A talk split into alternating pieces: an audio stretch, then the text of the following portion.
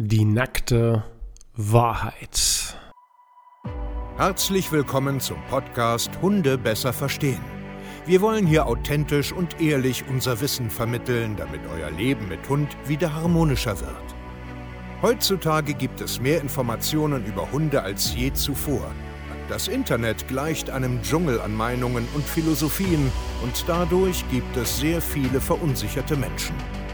Damit ihr wieder Licht am Ende des Tunnels seht, nehmen wir euch an die Hand und begleiten euch durch diesen Dschungel.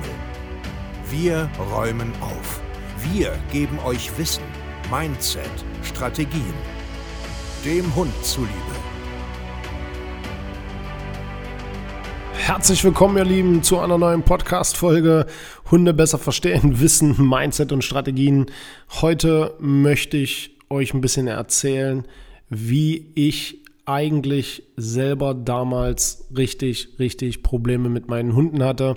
Ich habe mal auf Instagram eine Story gemacht, wo unser Opi Carlo reinkam, all meine anderen Hunde hier begrüßt hat und ich gesagt habe, er ist eigentlich schuld, dass ich heute das mache und heute bin, wo ich jetzt gerade bin. Und sehr, sehr viele haben gefragt, Mensch, warum, wieso, weshalb, wir kennen den gar nicht und so weiter und so fort. Deswegen habe ich mir gedacht, ich beginne hier heute mit einer Podcast-Folge und erzähle euch einfach mal, wie ich mich selber durch diesen Dschungel der, der, der Hundeschule äh, oder der, den Wahnsinn da durchgeschlagen habe und wie das bei mir so alles war. Vielleicht interessiert es den einen oder anderen. Ihr könnt sehr, sehr viel davon lernen, weil ich halt ja, sind jetzt schon so gut 13 Jahre einen Werdegang einfach äh, hinter mir habe und äh, selber genau da war, wo ganz viele von euch draußen auch sind, nämlich überfordert, planlos, orientierungslos, traurig, enttäuscht, wütend, sauer, unfair, was weiß ich, was da noch so für Worte reinpassen.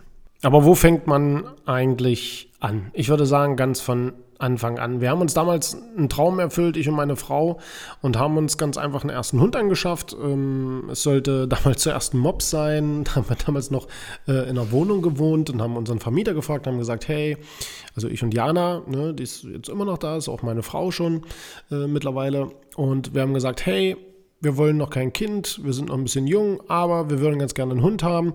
Und da war damals die Idee ein Mops. Wir wollten einen Mops haben. Warum auch immer. Und da habe ich schon ein bisschen gesagt, ah nee, komm, Mops, das ist doch kein, nee, also ich brauche schon ein bisschen irgendwie eine Nummer größer. Naja, nichtsdestotrotz, der Vermieter hat gesagt, nein, auf gar keinen Fall. Und dann haben wir natürlich eine Entscheidung getroffen, so bin ich und meine Frau heute noch. Wenn wir uns eine Entscheidung im Kopf setzen, wird es in zwei, drei Tagen entschieden. Äh, manchmal sogar sofort. Und ja, wir haben uns eine neue Wohnung gesucht, wo wir einen Hund haben durften und haben dann parallel gesucht. Und die Wahl fiel dann auf den Boxer. Ähm, es hatte so, also wir hatten keine Ahnung, ja. Keiner von uns beiden hatte vorher einen Hund. Wir haben 0,0 Ahnung gehabt. Und dann haben wir recherchiert, so ganz klassisch, so die Bücher gelesen, was gibt es denn da draußen so? Und ich gesagt, ja, so eine Plattschnuten gefallen mir schon irgendwie. Aber ich will irgendwas Sportliches. Damals war ich ja noch richtig jung, äh, 22 ungefähr. Warte mal, wie alt bin ich denn überhaupt? 36, 3, ja, 22, 23 so ungefähr. Und ich habe gesagt, ich brauche was Sportliches. Da war ich noch richtig topfit. Ne? Da habe ich noch richtig äh, Fußball gespielt, noch in einer Band und habe noch so richtig viele verrückte Sachen gemacht. Oder jeden Tag auf Achse. Und da habe ich gesagt, ey, ich brauche hier irgendetwas, was ich auch ein bisschen mithalten kann. Lange Rede, gar keinen Sinn. Die Wahl fiel auf den Boxer. Was macht man? Man sucht deutschlandweit die richtigen Züchter und dann hat man was gefunden. Dann sind wir hingefahren. Also wir haben alles klassisch gemacht wie sehr, sehr viele Menschen da draußen. Wir haben uns dann sofort in einer Hundeschule angemeldet, bei einem Welpengruppenkurs. Wir haben wirklich viele Bücher gelesen und so fing die ganze Reise an. So, dann kam die gute Lina. Die lebt heute nicht mehr, die habe ich auch öfter schon mal irgendwo vorgestellt oder so. Und ähm, ja, dann war Lina da und das war das pure Glück. Ja, süßer Welpe, alles geil, es hat alles super funktioniert, in der Hundeschule gegangen. Erster Tag in der Welpengruppe wurde Lina von, dem, von der sogenannten Trainerin vom Schäferhund, wurde die Lina erstmal verprügelt. Das war mein Erstkontakt in der äh, Hundeschule. Naja, auf jeden Fall war das richtig kacke. und dann ging es so in die Pubertät rein und dann kamen immer mehr Probleme. Die war übelst boxertypisch aufgedreht, wenn Menschen gekommen sind, angesprungen wie eine Furie. Balljunkie, wir haben mit der Ball gespielt, weil wir dachten, das ist richtig cool. Die war generell schlecht abrufbar, die ist menschenrespektlos angesprungen. Die war recht schnell äh, in der Anfang der Pubertät giftig mit anderen Hunden und so weiter. Und dann sind wir von einer Hundeschule zur nächsten, weil keiner uns so richtig helfen konnte. Alles hat nicht so richtig funktioniert. Auf dem Platz waren wir top. Sitzplatz aus. Alter Falter war die gut. Ne? Äh, BGH gelaufen, top. Alles super. Aber draußen hat die sich benommen wie so eine Rakete. Die war an sich drinnen immer nett, aber draußen den Hunde und so, oh, holla die Waldfee. Also es war sehr, sehr anstrengend, aber trotzdem cool. So, was macht man? Noch drei Bücher, noch fünf Facebook-Gruppen und man lernt und tut und macht. Und dann kam auf jeden Fall äh, die Idee, wir bauen ein Haus, wir bauen einen Garten. Äh, ratzi-fatzi getan. Ich glaube auch mit 23 das Haus gekauft. Ja, alle uns für verrückt gehalten. Garten da. Klar, Zweithund. Auf jeden Fall, das ist eine Top-Idee. Lina braucht einen Kumpel, die muss mit jemandem spielen, dann ist die glücklich. Und dann kam Carlo. Auch der Klassiker, eigentlich wirklich, Entschuldigung für die Wortwahl, aber rotze dämlich irgendwo bei, ich weiß gar nicht mehr, ob es Ebay oder so war, gesehen, dass drei Dörfer weiter, da hat jemand gerade äh, zufällig Boxerwilben. Was für ein Zufall. Hier wunderbar, 16. Woche, äh, leider äh, nicht losgeworden, der ist noch da, super, wir kommen gucken. Frau Geld in der Tasche, also Jana, äh, 300 Euro damals, weiß ich noch, 300 Euro. Zack, hatten wir Carlo. Und dann ging es bergab. Ja. Dann kam Carlo. Und dann lief gar nichts mehr. Der wollte nicht raus, war übelst unsicher, der kannte gar nichts. Im Nachgang war das auch irgendeine ganz, ganz komische Hinterhofzucht. Der Hund wollte nicht raus, monatelang nicht. Der war bestimmt anderthalb, zwei Monate nicht stubenrein. Wir mussten natürlich dann auch arbeiten. Äh, zu Hause haben die nur Scheiße gemacht, also haben viel kaputt gemacht. Wenn du mit denen rausgegangen bist nachher, wo Carlo ein bisschen älter war, die haben gezerrt wie die Ochsen. Die sind bei Artgenossen ausgerastet. Wir haben Hundeträder organisiert. Ich bin überall hingefahren. Ich habe mir alles Mögliche angeguckt. Es war die Hölle. Du konntest die draußen nicht laufen lassen. Äh, Jana ist mit den Hunden gar nicht mehr rausgegangen, weil die, äh, ja, die konnte die einfach nicht halten. Wenn die Hunde gesehen haben, waren die Auto of Order. Ich immer mehr gelesen, immer mehr gelesen. Dann lag irgendwann nachts bei mir auf dem Schreibtisch so ein komisches Buch mit Caesar Milan, das sie lesen. Oh, geil, krass. Und äh, dann fing die Reise an und dann äh, die Staffeln hoch und runter geguckt. Martin Rütter, alles versucht zu imitieren, umzusetzen, zu befolgen. Und es hat alles nicht wirklich was gebracht, weil man einfach keinen Blassen hatte. Naja, und dann fingen so die ersten Sachen an, die bei Carlo sehr auffällig äh, geworden sind, dass der sich umgedreht hat, mir ins Knie gebissen hat vor Wut, wenn wir Hunde gesehen haben. Der hat dann Lina so attackiert, dann haben die sich gegenseitig äh, halb verprügelt, äh, ohne Schaden jetzt, aber trotzdem sind die ausgerastet und sich angegangen draußen. Und es wurde immer schlimmer. Und wie gesagt, man verzweifelt dann. Und ich bin ja noch ganz ehrlich, irgendwann, da waren die so anderthalb, zwei Jahre, so ungefähr ein bis anderthalb, zwei Jahre so in der Drehe. Bin ich, habe ich die nur noch ins Auto geschmissen nach der Arbeit, bin irgendwo auf den Acker gefahren und ja. Und dann kam Tag der Tage, freilaufender Hund kommt übers Feld gepäst. Ich übe mit meinen Hunden irgend so einen sinnlos Mist, Sitzplatz aus, hol den Ball, bring einen Fuß. Ein fremder Hund kommt angerannt, meine beiden sehen den, ich habe den nicht gesehen, hören natürlich nicht, rennen hin und ja, hauen den ein paar Löcher rein. Und dann hatte ich meine erste Hundeprügelei. Und das war nicht schön. Und dann war mir klar, ich muss hier etwas tun. Ich muss wirklich etwas tun. Ich brauche hier professionelle Hilfe. Also irgendjemand da draußen muss es doch geben, der Ahnung von Hunden hat und mir nicht irgendeinen Sitz, Fuß, Platz, hier Döns reinprügeln will, irgendeinen komischen gestellten Gruppenkurs, wo wir hier achten laufen. Das könnten die alles.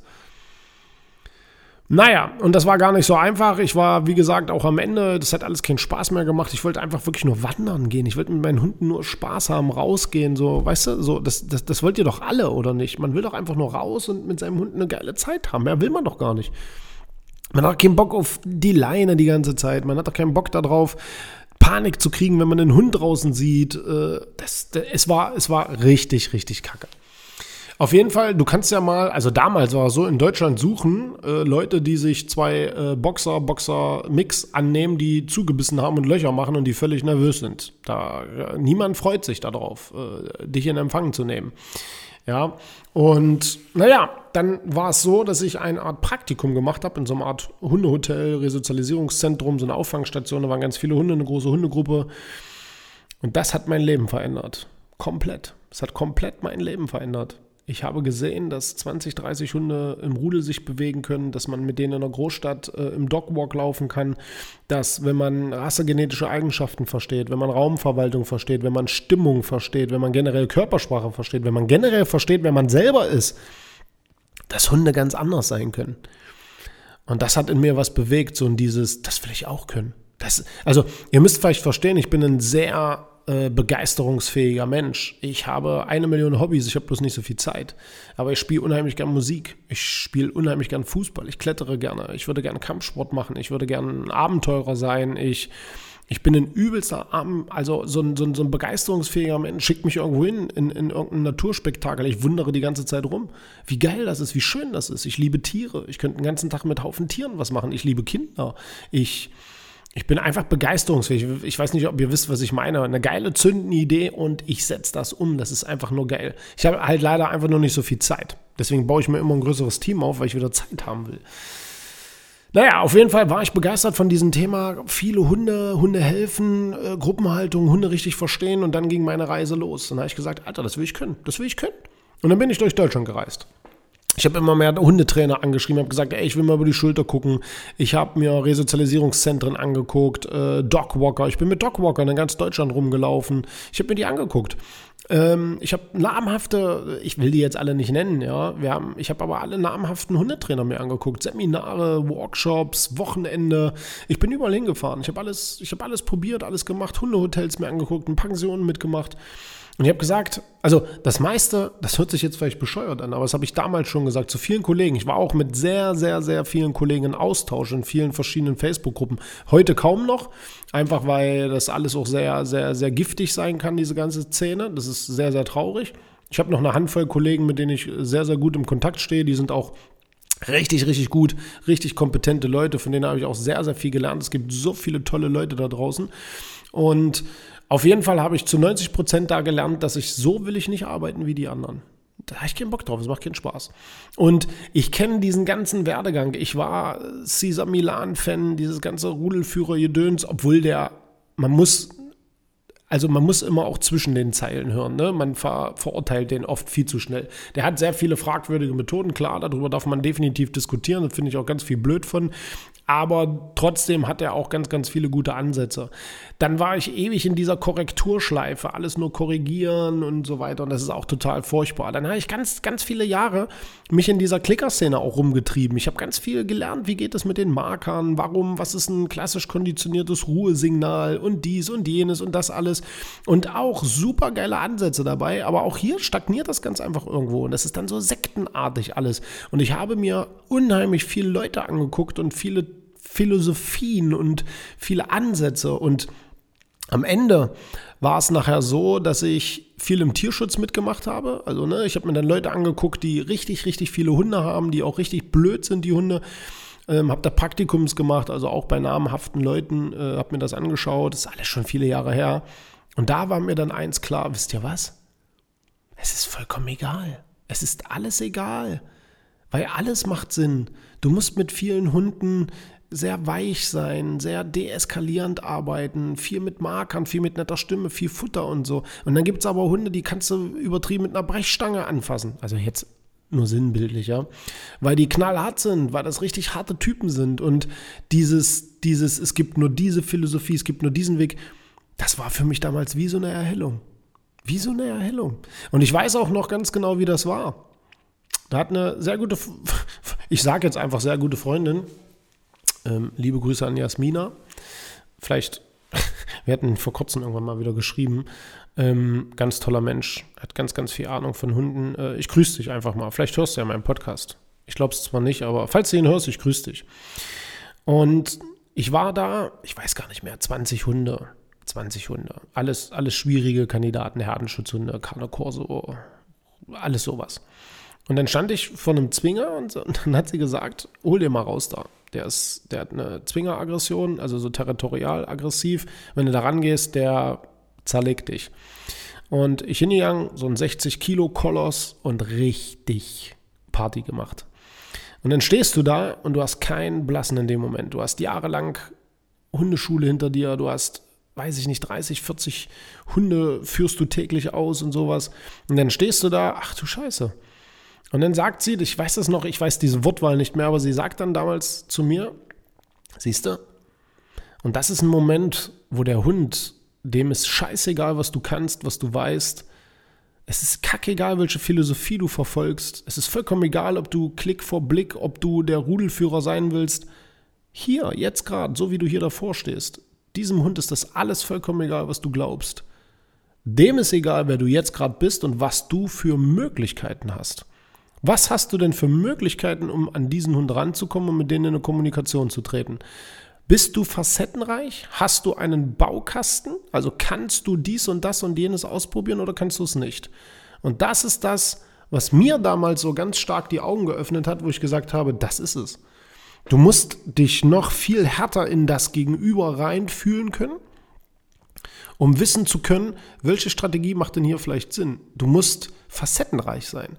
Du musst alles in dich eingepflanzt haben. Das war für mich ein, ein ein erhellender Moment und dann, dann, also da hatte ich damals schon einen Dogwalker-Service. Äh, ich habe ja angefangen mit einem Gassi-Service, ich wollte Hunden helfen. Aber das war, ich weiß auch nicht, warum ich da jetzt drauf gekommen bin, aber das war für mich so ein, so ein Erhellungsmoment, wo ich gesagt habe, das ist es.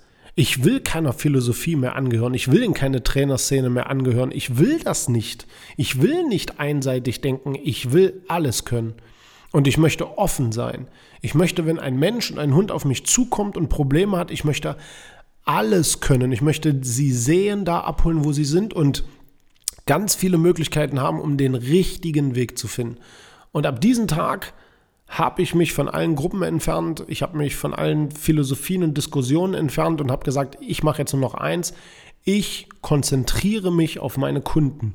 Und ich konzentriere mich darauf, mich weiterzubilden, mit sehr vielen Hunden etwas zu tun und einfach an Kunden zu wachsen. Und das ist schon zig Jahre her, ich weiß es nicht, sechs Jahre, sieben Jahre bestimmt. Ich weiß es nicht mehr, oder vielleicht auch fünf oder sechs, ich habe keinen Blassen. Und das war für mich damals der entscheidende Punkt. Und dann ging das ja alles richtig durch, durch, durch die Decke. Ich habe dann angefangen, mich selbstständig zu machen. Also ich habe ja nebenbei einen Gassi-Service aufgebaut. Ich bin ganz normal in Schichten gegangen, habe gesagt, ey, ich, ich, ich nehme den Hund damals vom, von meinem Friseur. Ich nehme den mit, ich äh, gehe mit dem spazieren. Und dann von da einer Bekannten, dann von der und von der. Und ich bin dann jahrelang als Dogwalker draußen rumgelaufen. 10, 15 Hunde. Wir waren richtig gut vernetzt in so einem Dogwalker. Szene. Ne? Ich habe viele Leute kennengelernt, die heute bekannt sind. Ja, also die, die ich damals kennengelernt habe, da kannte, da kannte uns alle keiner. Kein Schwein kannte uns.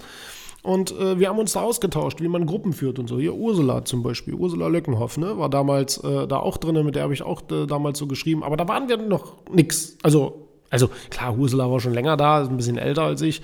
Ähm, aber trotzdem, da gab es noch kein äh, äh WDR oder Bücher und äh, was weiß ich nicht, alles Instagram und so. Das gab es alles noch gar nicht. Und da haben wir uns schon ausgetauscht, äh, wie man mit 15 Hunden geht und wie man denen in die Gruppe einarbeitet und wie man die besser freilaufen lassen kann und so weiter. War eine wahnsinnig geile Zeit. Ja, dann habe ich mich selbstständig gemacht. Wir haben uns ein riesen äh, äh Grundstück ähm, gemietet, 1,3 Hektar. Wir haben ein Hundeparadies aufgebaut. Ja, täglich 30 bis 40 Hunde. Ich habe Hundepension gemacht, zig Jahre. Ich habe mit Tierschutz angefangen. Wir haben immer wieder Hunde aus dem Tierschutz, Auslandtierschutz, tierheimisches Tierschutz. Habe ich jetzt auch gerade für die Finja. Ich hab, wir haben nur mit Hunden gelebt. Jeden Tag waren in der Bude fünf, sechs, sieben, acht Hunde. Ne? Mit, mit, mit dem Veterinäramt zusammengearbeitet, bei Beschlagnahmungen dabei gewesen. Wir haben, also ich mache seit über zehn Jahren nichts anderes mehr. Nichts anderes mehr. Und Carlo, also meine Hunde, Lina lebt nicht mehr, Carlo ist ja noch da, unser Opi, der macht nichts mehr. Ähm, der ist schuld daran. Der, der, der ist schuld, dass ich diesen Weg gegangen bin. Und heute stehe ich da, wo ich stehe, wir haben jetzt mittlerweile sind wir 14 Leute in unserem Team, 14 Vollzeitmitarbeiter, mehrere Standorte. Wir haben eine riesengroße digitale Hundeschule aufgebaut, betreuen Kunden auf der ganzen Welt. Wir, wir stehen richtig, richtig gut da. Wir haben Kurse, wir sind übelst vernetzt, wir haben einen großen YouTube-Kanal, also alles aus meiner Perspektive, ne? TikTok, Instagram, Podcast. Es ist einfach nur, einfach nur Wahnsinn, was wir gemacht haben. Und wisst ihr, wie sich das anfühlt? Wenn ich Carlo sehe, denke ich mir mal wieder, du alter Sack, nur weil du so kacke warst, habe ich mich diesem Thema gewidmet. Heute sehe ich, ich gucke gerade hier rüber, ich sehe jetzt Alice, ich sehe jetzt Hey Hey, die geilsten Hunde, die ich je hatte. Und denke mir so, ihr, ihr habt's richtig gut, ihr Blödmänner. ihr habt's richtig, richtig gut. Und ich stehe, so wie ich die Podcast-Folge hier aufnehme, Januar 2023 ich stehe erst am Anfang. Es geht jetzt erst richtig los. Jetzt geht es erst richtig los. Ja, vielleicht hat es den einen oder anderen interessiert. Wir hören uns zur nächsten Podcast-Folge. Vielen, vielen Dank für eure Aufmerksamkeit. Meine Herren, 19 Minuten, um Gottes Willen. Macht's gut, ihr Lieben, und ciao.